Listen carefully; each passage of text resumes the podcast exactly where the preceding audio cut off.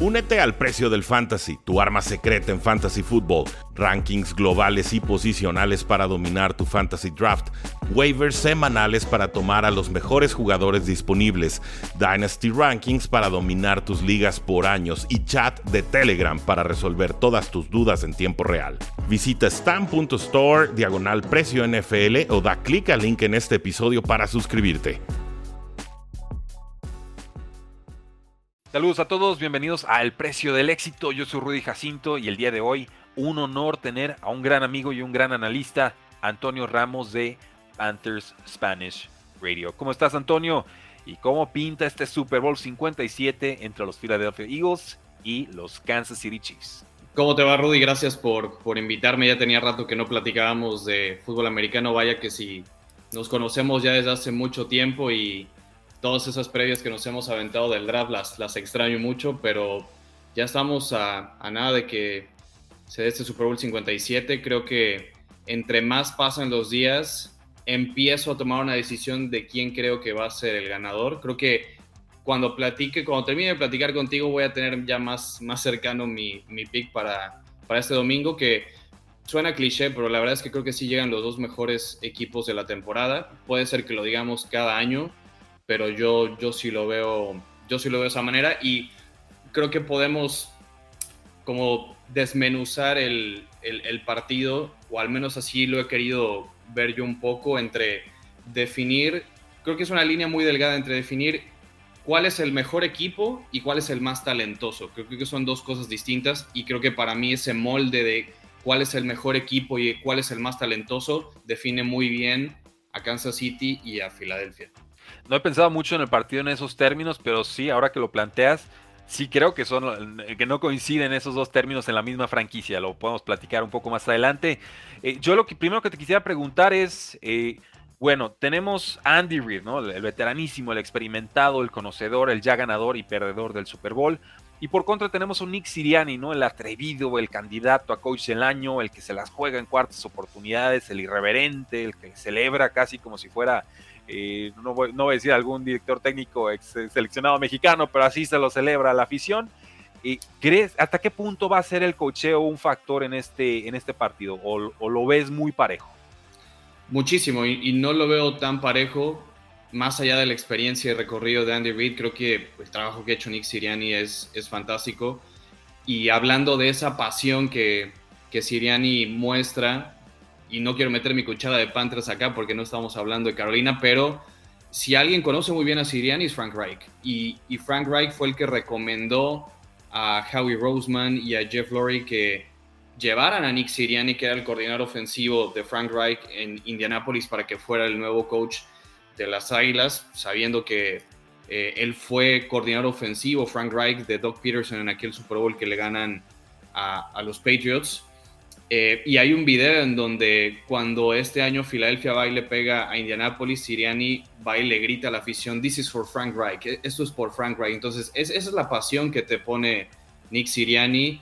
Eh, el trabajo de Shane Steichen también no lo tenemos que dejar desapercibido. El trabajo de Brian Johnson como coach de corebacks haciendo un trabajazo con Jalen Hurts, que esa creo que también es una historia muy buena de todo el recorrido que ha tenido Hurts desde Alabama cuando lo sientan en la final colegial por, por Tua Tango Bailoa, que es campeón contra Georgia, después tiene que comer banca, luego se va a Oklahoma, queda segundo en el Heisman, lo recluta Filadelfia y, este desarrollo que ha tenido es por todo este ecosistema que tiene Filadelfia, ¿no? Si nos vamos a ver en perspectivas de coacheo, por supuesto que el staff de entrenadores que tiene Andy Reid es, es superlativo y no solamente es comulgarlo con el talento de Pat Mahomes y de Travis Kelsey, que está siendo realmente la nueva dinastía en la NFL, los Kansas City Chiefs, no llegando a su tercer Super Bowl en cuatro años, pero creo que lo que está haciendo Filadelfia es igual de sostenible.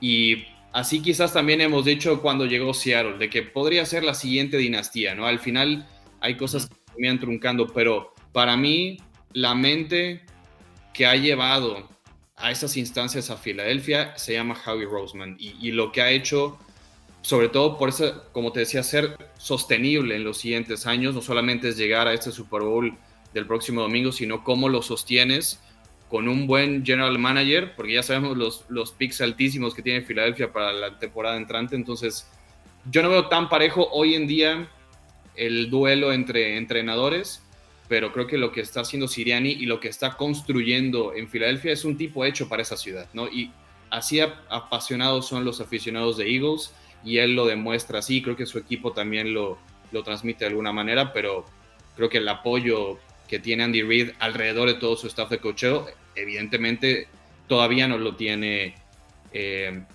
eh, Nick Siriani, ¿no? Correcto, no, yo estoy contigo y, por eso quería abrir por ese lado, ¿no? el, ya saber estar de Andy Reid, el mejor manejo de reloj, porque realmente el, manejo de reloj ha sido catastrófico en algunas instancias de postemporada para Andy Reid. Y, de pronto algunos desafíos también no, no, los comparto del todo, me parece que se puede acelerar un poquito Andy Reid, pero de ahí en más creo que esquemáticamente hablando lo que te ofrece Andy Reid, la capacidad de ajuste, la infinidad de jugadas de engaño, de misdirection, de confusión, de sacar agua donde no hay, no hay realmente de dónde sacar. Creo que Andy Reid eso lo tiene, lo tiene muy, muy eh, a favor.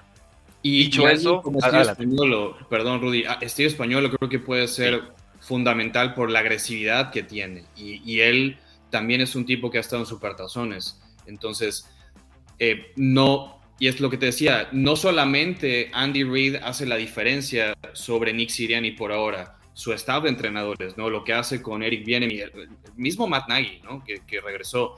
Y hablando de los coordinadores defensivos, Jonathan Gannon, vaya, creo que Steve Españolo también es ahí donde podrías poner si vas, a, si vas a tachar las dos cajitas de lado a lado, ¿quién tiene mejor staff de coacheo? Por supuesto que, que es Kansas City, pero regresando a la premisa anterior, que es lo que te decía, ¿quién es el mejor equipo y quién es el más talentoso? Y creo que empezar a descifrarlo a través del staff de coacheo, pues podríamos decir que Kansas City es el mejor equipo y el que está más amalgamado y el que tiene más tiempo trabajando con este staff. Pero el talento que tiene Jonathan Gannon en esa defensiva, ya quisiera Steve Españolo tenerla en sus filas, ¿no? Que eso, como, como te digo, para mí es mucho más de ejecución. El fútbol es de los jugadores, no tanto de los coaches, pero por supuesto que en un partido de esta magnitud necesitas de la experiencia de tu staff para poder encaminar a tu, a tu gente, ¿no? Para ganar el partido más importante. Sí, todo pesa, todo pesa y definitivamente el cocheo en algún punto se va a manifestar a favor o en contra de las franquicias. Tiene que. Eh, me parece que la unidad más poderosa, más importante quizás que tienen las Águilas de Filadelfia en este partido, no sé si compartas la apreciación o no, para mí es la línea ofensiva de, eh, de, las Philadelphia Eagles. Porque me parece que es quizás la, línea ofensiva más dominante en este lado del siglo. Y lo vemos en todas sus líneas, desde Lane Johnson por un lado, por un lado hasta Mailata eh, en el otro. Más que los receptores abiertos, AJ Brown y, Devonta Smith, más que los corredores, más que el esquema, más que el cocheo, realmente me parece que es la línea ofensiva la que dicta el rumbo que ha tenido Filadelfia esta campaña y el salto cuántico entonces que tuvo Jalen Hurts en esta temporada. Porque dominaba por tierra y dominaba por aire. Y entró Gardner Minshew y también lo hizo bien. Y esto responde a que pues tienen tiempo en el bolsillo y que evidentemente pueden presionar y atacar de formas infinitamente versátiles. Creo que este, esta temporada Eagles demostró ser la unidad, ofensivamente hablando, más creativa, más versátil, la que tenía más respuestas a todo lo que las defensivas podían proponer. Y entonces te preguntaría, si, si compartes esa apreciación, ¿qué puede hacer Steve Español? ¿O se va a atrever a mandar los blitzes? ¿Va, va a sobrecargar? O, ¿O, va a ver que no puede llegar y entonces, ¿saben qué? Nos replegamos y vamos a conceder yardas, pero no jugadas grandes. O todo depende de la situación y, el matchup que pueda tener o el personal que, vaya a presentar Filadelfia, que por lo general siempre es personal 11, es, lo, que maneja casi cualquier ofensiva moderna, pero yo creo que yo no veo tanta variedad en el personal ofensivo de Filadelfia a Kansas City. Creo que Kansas City maneja paquetes con mucho personal diverso y yo también coincido que Filadelfia tiene la mejor línea ofensiva de toda la temporada. Eh, es este ecosistema que te he dicho que tanto Steichen como Nick Siriani lo han sabido aprovechar con las condiciones que tiene Jalen Hurts. Y hay que, hay que recordar que Filadelfia no pierde un partido con Hurts como titular desde el 14 de noviembre. Entonces, son los otros partidos donde Gardner Minshew jugó que no tampoco se vio nada mal. Y para mí, la identidad ofensiva de cualquier equipo parte con su línea ofensiva. E, eso, eso es lo que te permite a ti jugar a lo que quieras, ¿no? Si vas a hacer RPO, si vas a hacer West Coast, si vas a hacer un equipo con un personal más spread. No importa qué tipo de coreback tengas, lo que importa es tu línea ofensiva y de ahí va a partir la, la identidad. Y mira, empezamos a hacer este análisis y yo me acuerdo mucho eh, del Super Bowl 57 también, perdón, 54, de Kansas City contra San Francisco, y era casi el mismo discurso, ¿no? Era el, ¿cómo vas a, apostar en contra de Andy Reid y Pat Mahomes y Travis Kelsey? Pero del otro lado sabes que está la mejor línea ofensiva en esa época que tenía San Francisco y la gran defensiva que eran los Niners. Al final de cuentas, Reid Kelsey y Mahomes se encargaron de tirar abajo todo ese discurso de es que es la mejor línea ofensiva del otro lado que se van a enfrentar y es una defensiva muy poderosa. Y quizás estamos hablando lo mismo hoy con Filadelfia. La diferencia es que para mí Jalen Hurts va a operar de una manera más vertical y con esa dualidad que tiene de correr la pelota, cosa que Jimmy G claramente Shanahan no le iba a pedir jamás en, en, en ese Super Bowl con los Niners. Entonces, yo, coincido que lo más profundo, si vamos a los dos equipos y hay que agarrar una unidad para ver cuál es la más profunda de los dos equipos, es la línea ofensiva de Filadelfia y para mí de ahí le sigue el perímetro también de los Eagles, que es la, mejor contra el pase. Sí, eh, y, me gusta, por ejemplo, la dupla de safeties que tiene, que tiene Chiefs, ¿no? Y, creo que el rendimiento con Thornhill y con, con Reed es, es, bastante, bastante importante. Me gusta incluso lo que está haciendo Trent McDuffie ahorita en su, en su regreso, ¿no? Qué importante fue en esta postemporada. Nos hablaba mucho de él, pero ya no es novato. Ya, ya, cuando llegas a playoffs ya no eres novato, ya eres un veterano y tienes que jugar como tal. Pero realmente presionar con cuatro, aguantar con siete y lo que tienen en estos momentos en la posición de cornerback, los Eagles, importantísimo, ¿no? Y sobre todo el, resurgimiento de, de Dare Slay. Es lo que para mí no, no termino de entender. O sea, cómo ya estabas como cartucho quemado en Lions y de pronto te meten en otro ecosistema, te meten otras ideas, te llenas de, energía, de juventud, te contagias y empiezas a jugar como en tus mejores años. No, y es, es para mí lo que te decía, la construcción de roster de Howie Roseman haciendo el trade por CJ Gardner Johnson, que para mí es uno de los big nickels más imponentes de, de la NFL y tiene ese ADN de de corner, ¿no? De meterse con el receptor, meterse en la cabeza del receptor, estarlo picando. Y bueno, James Bradbury, bajita la mano, es, es, un, es un lockdown corner. Darius Slade también, como ya lo mencionaste. Eh, creo que el perímetro de Filadelfia también, obvio, se nutre del buen pass rush. Porque ya estamos hablando de superlativos de varios equipos, ¿no? De, de, de estos dos que llegan al Super Bowl mejor O-line, Filadelfia, mejor perímetro, Filadelfia, mejor pass rush, Filadelfia también. Eh. Yo por ahí tenía, eh,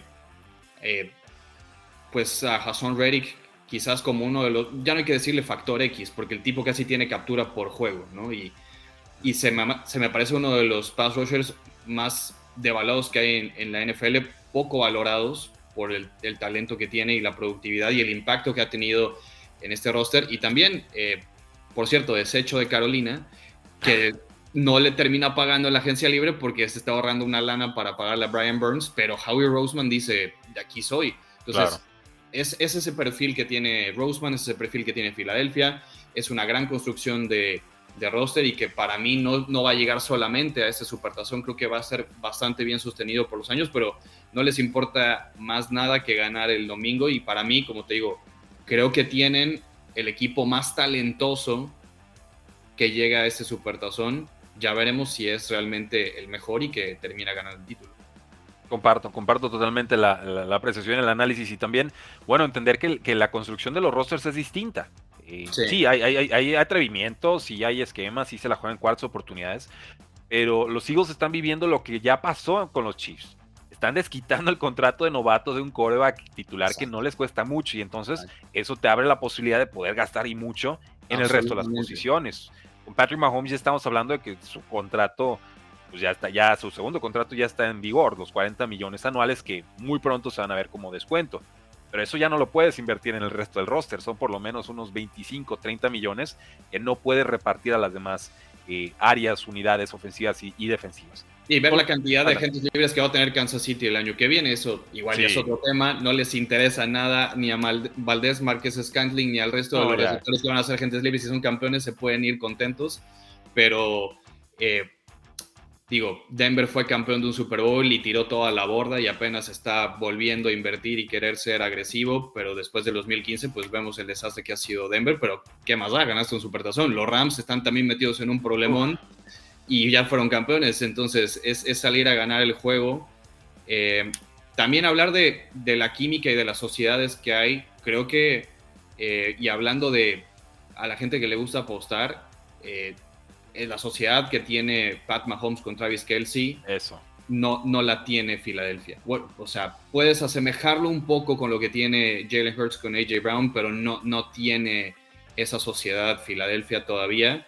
Y creo que ese va a ser un factor crucial. Y si por ahí me dices quién va a ser el, primer anotador del partido, yo pongo mi dinero en, Travis Kelsey. Ese podría ser un, buen prop por ahí para, para tener, pero eh, es, el tiempo de, eh, de años de jugar juntos, ¿no? Y la confianza que se tienen y el diseño de jugadas específicas que hay para, para Travis Kelsey es, es muy claro, pero creo que tiene Filadelfia el personal suficiente para cubrir a todos los que pone a pase eh, Eric Bienemy y Andy Reid. Sí, eh, me, parece, digo, llamémoslo lo que es, ¿no? O sea, Patrick Mahomes y Travis Kelsey es Tom Brady y Robert Gronkowski. O sea, está en ese calibre.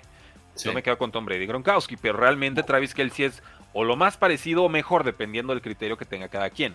El más yardas, Gronkowski más anotaciones. En fin, eh, me parece que a lo largo de ofensiva y defensiva con los Chiefs tienen al mejor jugador, pero no tienen la profundidad, ¿no? O sea, tienen a Patrick Mahomes, que me lo quedo por encima de Jalen Hurts cualquier día de la semana y no menosprecio a Hurts, simplemente Patrick Mahomes es Brett Favre sin las intercepciones. Gracias, o sea, suerte de teniendo eso.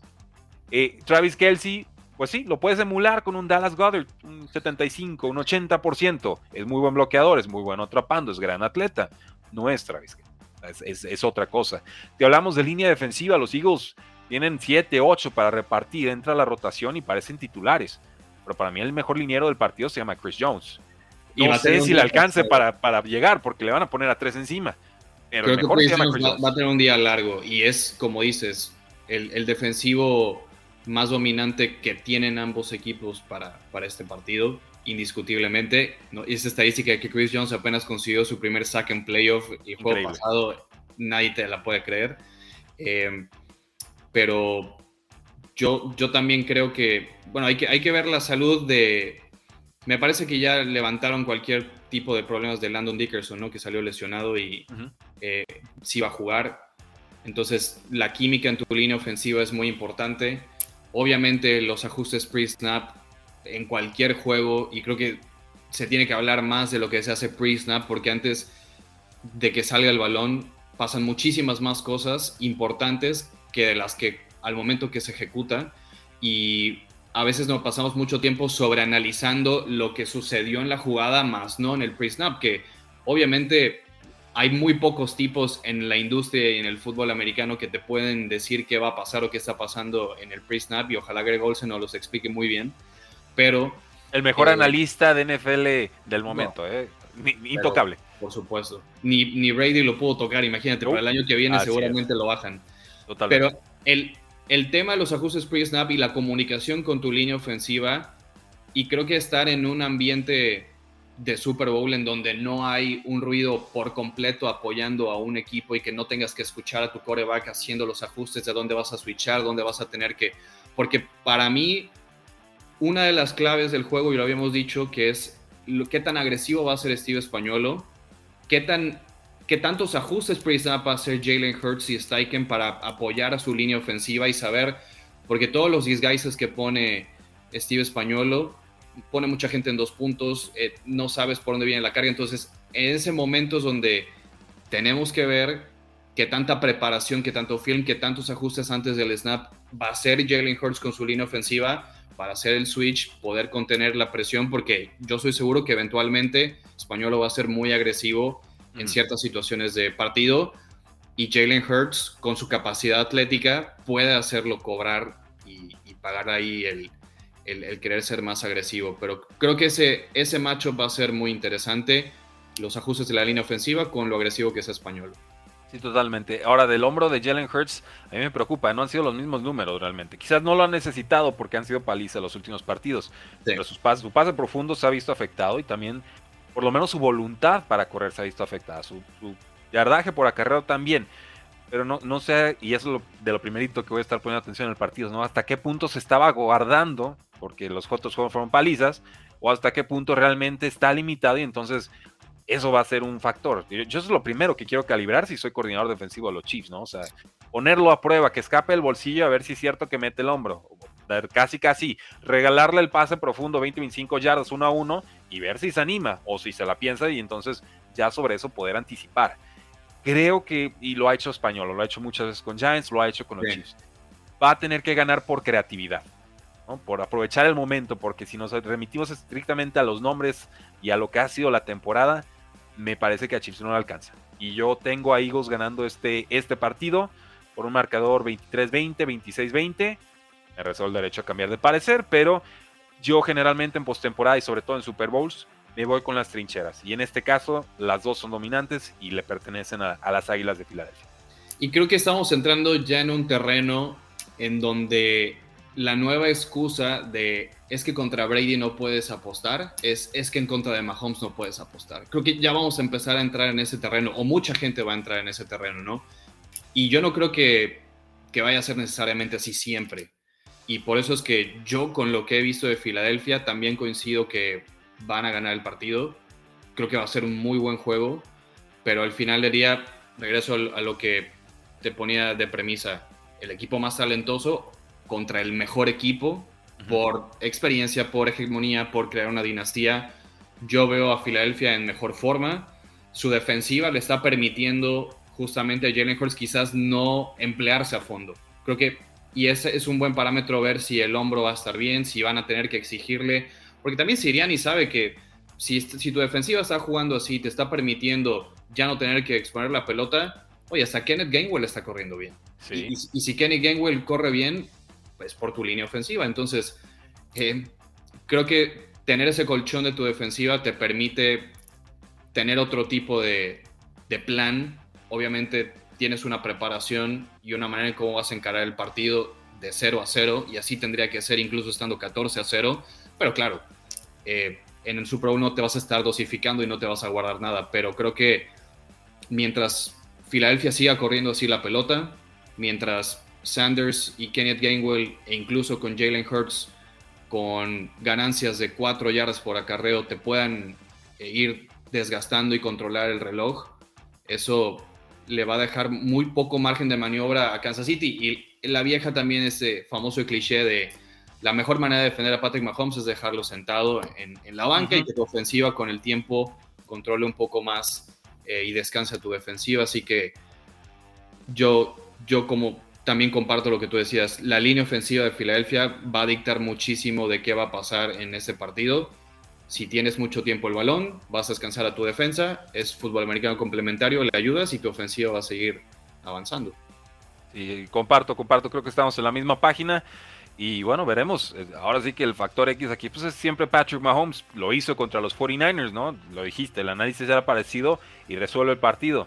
Y muchos se fueron con la finta contra los Bucaneros y, tómala, ¿no? Y, realmente eh, ahí también fue mucha línea defensiva, defensiva asfixiante, ofensiva que mete presión. Y Patrick Mahomes solo no pudo. Veremos cuál de las dos vertientes se, manifiesta en este caso, pero ahora no hay un Terry Hill que te vaya a poder sacar esa jugada milagrosa en el tercer cuarto, ¿no? Ya no está. Y Marqués Valdez Scantling te puede hacer una jugada, pero no creo que una de esas. Sí. Veremos. Veremos, creo que eh, si hablo de un factor X con los Chiefs, creo que sería Jarek McKinnon. Hemos visto a corredores atrapando pases desde el backfield siendo importantes. Me remito a, James White contra los Atlanta Falcons. Algo así hemos podido ver con Jerry McKinnon en zona de anotación. Y creo que eso sería, se daría sobre todo si eh, Chiefs no pudiera establecer alguna clase de juego terrestre eh, por lo difícil que es correr entre los tackles contra las Águilas de Filadelfia. Entonces hay que abrir el campo, hay que hacer ese, esos pases cortos, pases pantallas como extensión del juego terrestre y ahí, es donde brillaría eh, Jerry McKinnon en detrimento de ese Pacheco.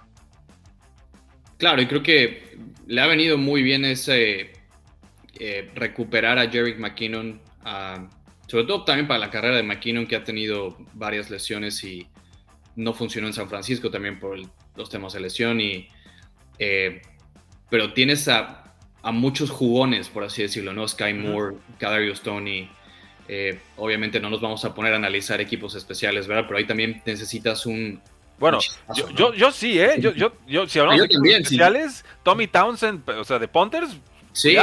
yo creo que trae ventaja. Te voltea el campo, te voltea el campo. Entonces, e, esa parte creo que si en equipos especiales de los dos cuadros, ahí sí pondría mi ficha en, Kansas City. De acuerdo. Eh, por lo dinámico que puede ser su regreso y que Townsend te voltea el, campo, ¿no? Entonces, el inicio promedio territorial de los Eagles también será importante para eh, que Kansas City empiece a poner la balanza para su lado pero como te digo, en un Super Bowl tienes que tirar de todos los hilos para, para salir y ganarlo. Y Andy Reid lo sabe, ha estado en esa situación, eh, tiene todas las herramientas en su staff de coacheo para poderlo ganar.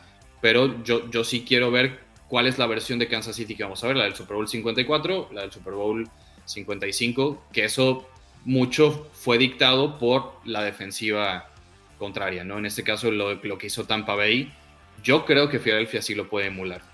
Yo creo, que sí. No es el mismo sistema. Todd Bowles juega completamente distinto a Jonathan Gannon, pero en cuanto a talento y en personal, que ya lo hemos dicho, o sea, yo, yo creo que la secundaria que tiene Eagles se puede emparejar sin ningún problema a cualquier personal que tenga planeado San Francisco y no necesita ser muy agresivo. O sea, Gannon confía en sus cuatro frontales, en presionar con ellos y que entre Hassan Reddick eh, y compañía hagan problemas. También es muy buena historia la de Brandon Graham, que es, un estandarte para la franquicia de Filadelfia.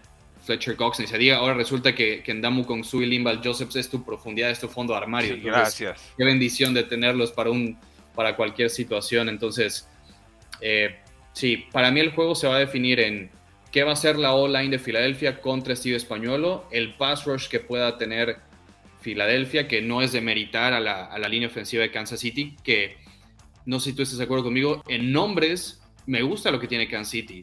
Sí, pero bueno. el sistema de bloqueo no es, no es lo que deberían jugar, o sea, Orlando Brown, Joe Tooney, Creed Humphrey, Trey Smith, caray, son muy buenos jugadores y cualquier equipo quisiera tener esta línea ofensiva. El tema para mí es el esquema de protección, pero bueno, tiene mucho que ver con qué tipo de coreback tienes. Sí, si compra tiempo y, y fuerza.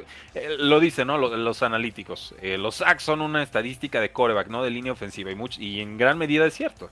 Eh, lo, hemos, lo hemos visto con, con, varios casos. Pero bueno, no me quiero distraer. Creed Humphrey y Joe Tooney para mí mejor que lo que tiene Philadelphia en esas posiciones. Las otras tres. el interior. En el interior. Se lo, doy a Chiefs.